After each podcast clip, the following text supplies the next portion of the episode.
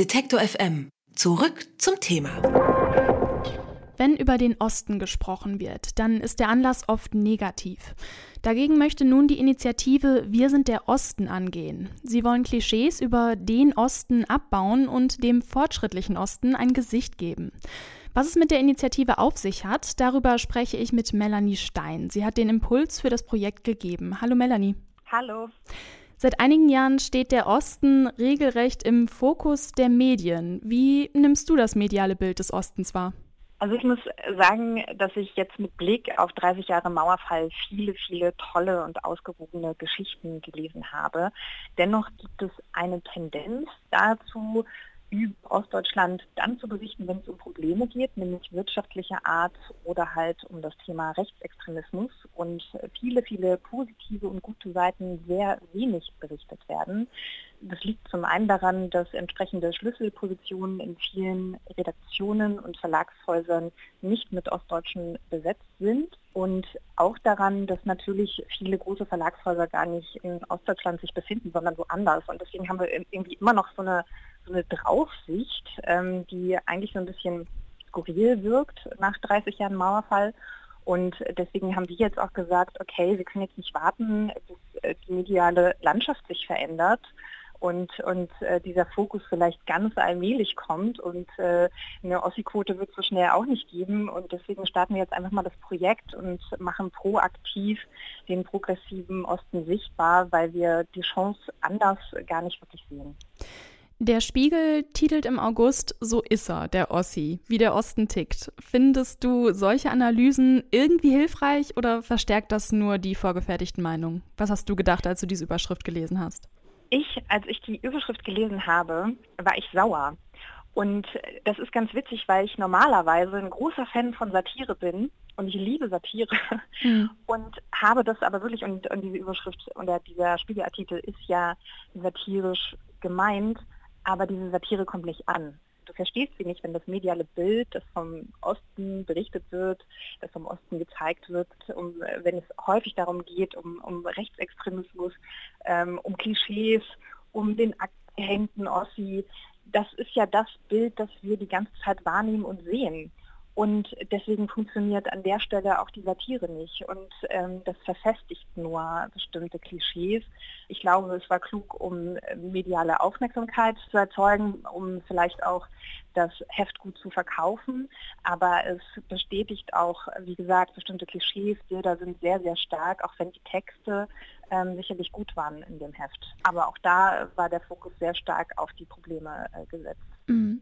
Welches Bild wollt ihr denn jetzt in Wir sind der Osten vermitteln? Bei Wir sind der Osten wollen wir die Menschen zeigen, die Ostdeutschen, so wie wir sie kennen und wahrnehmen. Und in meiner Wahrnehmung, natürlich gibt es Problem Rechtsextremismus und es gibt auch noch immer wirtschaftliche Probleme, aber die Ostdeutschen, die ich kenne und die mich geprägt haben, das sind verdammt starke Persönlichkeiten. Das sind Menschen, die mit großen Umbrüchen umgehen mussten, die sich anpassen mussten.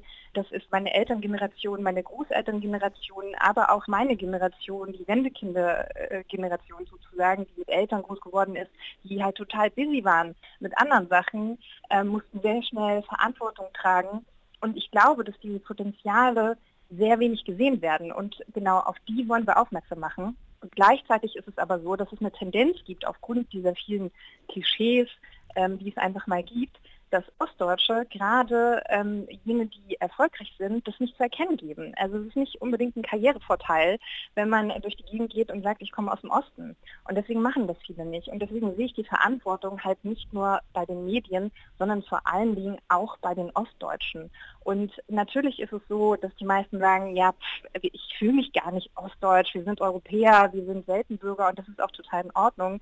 Aber das führt auch dazu, wenn, wenn die erfolgreichen Stimmen oder die progressiven Stimmen verstummen und sagen, ach, ich gehöre ja gar nicht dazu, dass es dann auch so ein ähm, ein eindimensionales Bild vom Osten zementiert wird. Und dem wollen wir entgegenwirken und deswegen wollen wir sie sichtbar machen. Und das war auch sicherlich an der einen oder anderen Stelle nicht ganz leicht. Also wir haben schon die Erfahrung gemacht, dass, dass manche gesagt haben, ja nie, ich weiß gar nicht, ob ich das sagen will.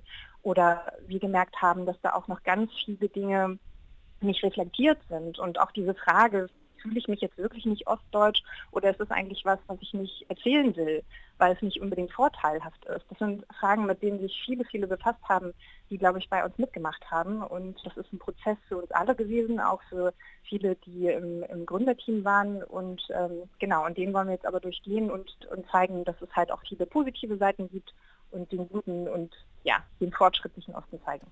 Fühlst du dich denn als Ostdeutsche oder würdest du dich auch eher als Europäerin oder als Deutsche beschreiben? Ich würde mich auch eher als Europäerin äh, beschreiben, beziehungsweise war das immer auch mein Standpunkt. Ich komme aus Mecklenburg und wenn mich jemand gefragt hat, ähm, woher kommst du, dann habe ich immer aus Norddeutschland gesagt. Und ich habe mich auch nie ostdeutsch gefühlt. Und erst in der Auseinandersetzung mit dem Thema und auch mit dieser Frage und vor allen Dingen mit diesem Abgestempeltwerden des Ostens und dem Wissen, ja, irgendwie komme ich da ja jetzt auch her, habe ich mich damit auseinandergesetzt und ich kann diese Frage auch noch immer nicht abschließend beantworten. Ist es jetzt so, dass ich mich eigentlich gar nicht ostdeutsch fühle, weil ich, also ich bin sofort nach dem Abitur ähm, nach Australien, Neuseeland gegangen und war sofort irgendwie weg und habe andere Sachen gemacht. Und ähm, liegt es daran, dass es wirklich einfach nicht mein Empfinden ist? Oder liegt es daran, dass ich natürlich auch weiß, dass es äh, nicht von Vorteil ist, wenn man das sagt? Und ich bin persönlich da nicht zu einer abschließenden Antwort gekommen, aber trotzdem will ich, will ich ganz klar sagen, ich komme daher und ich bin es ja auch aufgrund meiner Geburt und will das auf alle Fälle zeigen, so wie viele, viele andere auch, um halt mit diesen Klischees aufzuräumen und auch andere zu animieren, genau das zu tun, damit wir nicht immer nur dieses einseitige Bild haben. Und aus dieser, äh, aus diesem Gefühl kam dann auch die Idee, dieses äh, Projekt zu starten, weil du bist ja die Impulsgeberin des Projekts, richtig? Genau, genau, genau aus diesem Gefühl ähm, oder dieser Reflexion über diese Thematik, ähm, was passiert da eigentlich, wer wird da dargestellt und gehöre ich jetzt irgendwie dazu oder nicht. Dadurch ist es so ein bisschen erwachsen und vor allen Dingen auch das große Thema. Also wir haben im Moment jetzt keine großen Abwanderungsbewegungen mehr, aber seit der Wende sind ungefähr ein Viertel der Ostdeutschen weggemacht sozusagen in den Westen oder ins Ausland. Und genau diese Menschen findet man ja nicht in den Wahlstatistiken wieder. Und ich glaube, dass die, die sich nicht im Osten befinden, liegt halt auch daran, dass große Wirtschaftsstandorte halt nicht unbedingt in Ostdeutschland sind und man in Ostdeutschland leider, leider noch immer nicht so viele Möglichkeiten hat. Ich hoffe, dass sich das endlich mal ändern wird. Ähm, aber bis das der Fall ist, müssen zumindest die Menschen sichtbar machen, die sagen, ja, ich, ich gehöre dazu, ich bin Ostdeutsch und das mache ich und bitte nehmt mich auch wahr. Eure Website äh, Wir sind der Osten, die geht jetzt heute an den Start. Magst du mal ähm, diesen praktischen Aspekt erläutern? Wie funktioniert das genau und wie, wie funktioniert die Website? Also auf der Website befinden sich im Moment über 200 Geschichten von Menschen in und aus Ostdeutschland und ähm, wir zeigen damit zum einen Menschen, die in Ostdeutschland leben, die dort geboren sind und dort geblieben sind und sagen, wir zählen uns zum fortschrittlichen Osten. Auf der anderen Seite das die Rückkehrer, also diejenigen, die erstmal unter anderem nach Studium, nach dem Abitur ins Ausland gegangen sind oder in ein westdeutsches Land und dann zurückgekehrt sind. Und es ähm, sind dort auch Menschen zu sehen, die halt aus dem Osten kommen und dann jetzt woanders leben. Also wir teilen diese Kategorien auf, um auch diese Abwanderungsbewegungen sichtbar zu machen und, und sichtbar zu machen, wer alles sozusagen zum Osten gehört. Und die, die Geschichten, das ist so eine Art Protokollform, also wir haben den Menschen Fragen gestellt, unter anderem die Frage, fühlst du dich eigentlich ostdeutsch?